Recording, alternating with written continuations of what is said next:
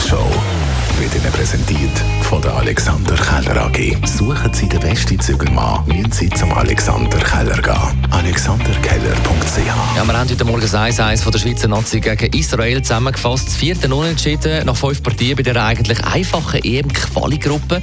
Alle neun Gegengol in der letzten halben Stunde kassiert, davon fünfmal nach der 84. Minute.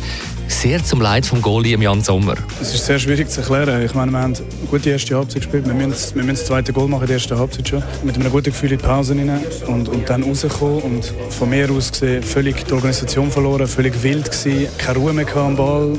Unerklärlich. Und am Schluss kassierst du dann halt ähm, gegen so einem Spiel dann auch noch das Goal. Es ist was jetzt schon, im, schon das dritte Spiel, wo uns das passiert. Und das ist in einer Quali halt einfach, es, es, es ist mühsam und es ist ärgerlich, weil wir die Quali schon längstens in der Tasche hätten. So, jetzt haben wir zwei Finalspiele, jetzt müssen wir das analysieren, nehmen den Kopf auf, machen alles dafür, dass wir uns für die, für die Europameisterschaft qualifizieren. Dann haben wir über das Wetter geredet. Es regnet und windet oder wie man auch häufig hört, es schiffet und kutet.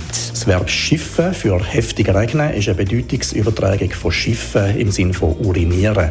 Und schiffen für urinieren, das ist ein Wort, das im Studentenwesen von den 30er Jahren vom 19. Jahrhundert entstanden ist. Und zwar geht es vom Nachttopf aus. Äh, dem haben die Studenten offenbar ein Schiff gesagt, wahrscheinlich weil der Nachttopf eine ähnliche Form hatte wie ein Schiff.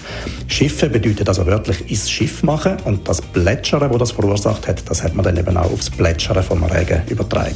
Das Verb «kuten» ist ein sogenanntes Schallverb. Es geht also von einer Schallvorstellung aus und die Ursprungsbedeutung ist so etwas Ähnliches wie heulen, pfeifen, rauschen oder auch klappern. Eben genau das, was der Wind macht, wenn er so richtig aufträgt. Dann gibt es auch noch das Verb «sträzen». Da sind wir äh, wieder beim Schiffen, hat heute Morgen der Martin Graf äh, vom Schweizerdeutschen Wörterbuch Idiotikon gesagt. Sträzen bedeutet nämlich strullern, heftig hervorsprudeln, durch eine Öffnung spritzen. Und von dem Wort ausgehend ist dann wiederum urinieren und eben auch regnen gebildet worden. Von der Wortherkunft her ist Sträzen eine sogenannte Intensivbildung vom mittelhochdeutschen Verb schreien und das bedeutet spritzen. Sträzen ist also quasi einfach ein noch intensiveres Spritzen.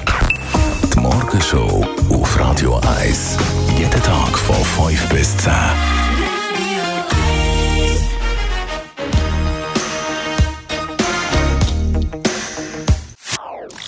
Das ist ein Radio 1 Podcast. Mehr Informationen auf radio1.ch.